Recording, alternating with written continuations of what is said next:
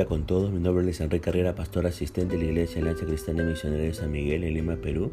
Y a tener la reflexión del día de hoy, sábado 25 de marzo del 2023. Bueno, corresponde ver el pasaje en 1 Corintios capítulo 12, a partir del versículo 1 hasta el versículo 11. Hemos querido titular a este devocional Uso de los dones espirituales. Este pasaje de 1 Corintios 12 es famoso por los dones espirituales. Pero los dones espirituales no solo están descritos en este pasaje, sino también en Romanos capítulo 12, Efesios capítulo 4. En la iglesia de Corintio sucedían las cosas más sorprendentes por la acción y la manifestación del Espíritu Santo. Pero había los que proliferaban el éxtasis y el entusiasmo y se estaban dando casos de emocionalismo histérico y de engaños psicológicos al mismo, al mismo tiempo que manifestaciones reales. Y por eso en este y en los dos capítulos siguientes el apóstol Pablo trata de las manifestaciones auténticas del Espíritu Santo. El Espíritu Santo, ustedes saben, es una fuerza que manipula sus emociones. El Espíritu Santo es Dios. Y los versículos 1 al 2 nos dicen que no se deben ignorar los dones espirituales. Muchas veces ignoramos dones del Espíritu Santo debido al mal uso que se ha dado.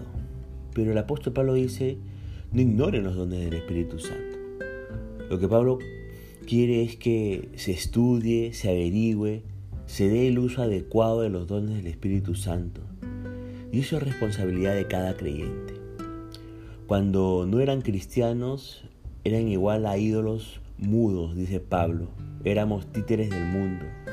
Efesios capítulo 2, verso 1 y 2 va a decir, y Él os dio vida a vosotros cuando estabais muertos en vuestros delitos y pecados, en los cuales anduvisteis en otro tiempo siguiendo la corriente de este mundo, conforme al príncipe la potestad del aire, el espíritu que ahora opera en los hijos de desobediencia. Esa era ese era nuestro estado antes de ser cristiano. Pero ahora que hemos nacido de nuevo y con el nuevo nacimiento, dejamos de ser marionetas del mundo y nos convertimos en seres guiados por Dios de una manera sobrenatural.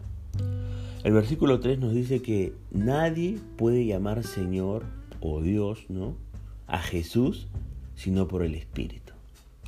El que habla de parte del Espíritu no puede llamar anatema a Jesús.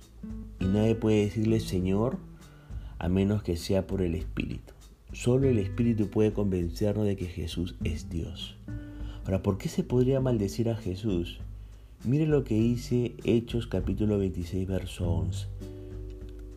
Muchas veces, hablando el apóstol Pablo, hice que los castigaran en las sinagogas para que maldijeran a Jesús. Estaba tan violentamente en contra de ellos que los perseguía hasta en ciudades extranjeras.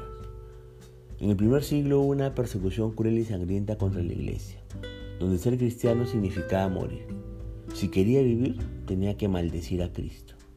En el tiempo de Trajano, la prueba que imponía Plinio, el gobernador de Bitinia, a los sospechosos de ser cristianos era que maldijeran a Cristo. No cabe duda de que hubo un tiempo cuando los cristianos tenían que escoger entre maldecir a Cristo o morir de cualquiera de aquellas horribles maneras. El Espíritu Santo le hace valiente, no cobarde, y esa es una de las manifestaciones del Espíritu. El Espíritu Santo eh, vela porque uno sea un testigo valiente de Jesús.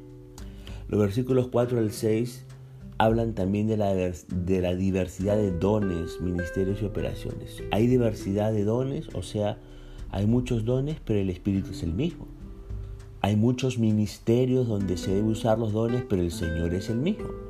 Hay muchas maneras de usar los dones, pero Dios es el mismo y es Dios que hace las cosas con los dones, no el hombre. En estos versos vemos el orden de usar los dones del Espíritu Santo. El Espíritu da los dones para usar en el ministerio donde Jesús es el Señor y Dios da las instrucciones y obra individualmente. Lo que vemos aquí es que Pablo comienza mostrando que dentro de la Trinidad, a pesar de la diversidad, hay unidad. En el versículo 7 se nos dice que todos tienen algo del Espíritu para provecho. Lo que Pablo dice es que todo lo que el Espíritu hace y da es para edificación. La verdadera manifestación del Espíritu Santo es para fortalecer al individuo y por lo tanto a la iglesia.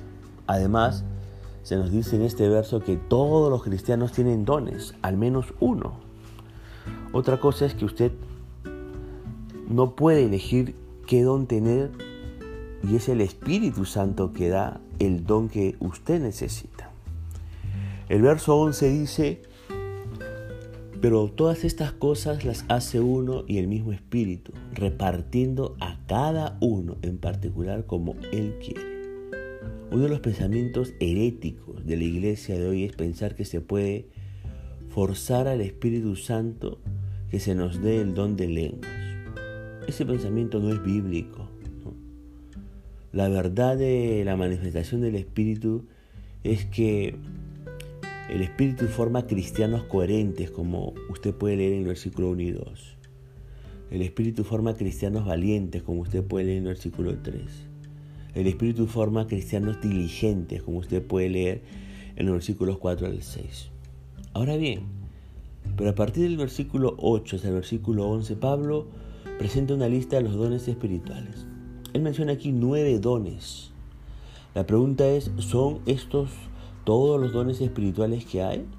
¿Es una lista completa? Si miramos 1 Corintios capítulo 12, verso del 28 al 30, veremos que el versículo, los versículos 8 al 11 no son una lista completa. En 1 Corintios 12, 28 al 30 tenemos otros dones espirituales como apóstol, entre comillas, maestro, el don de servicio.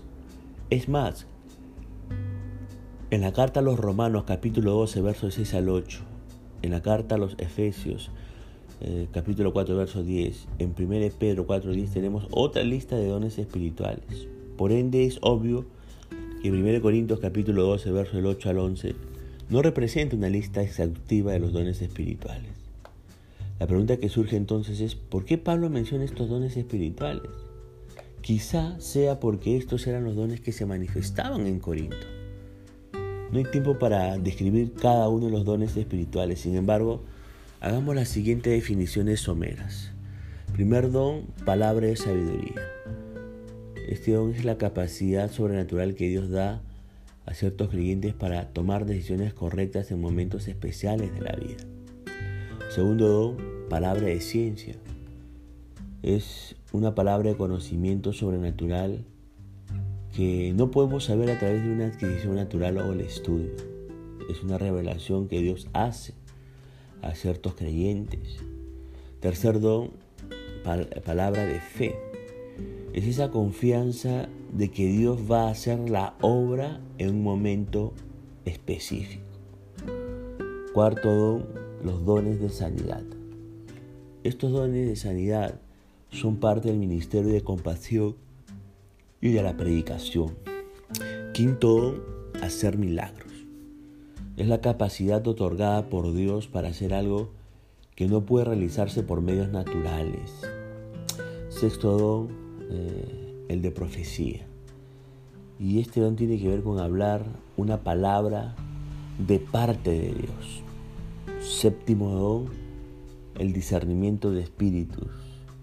Este don sirve para saber si algo realmente viene de Dios o no viene de Dios.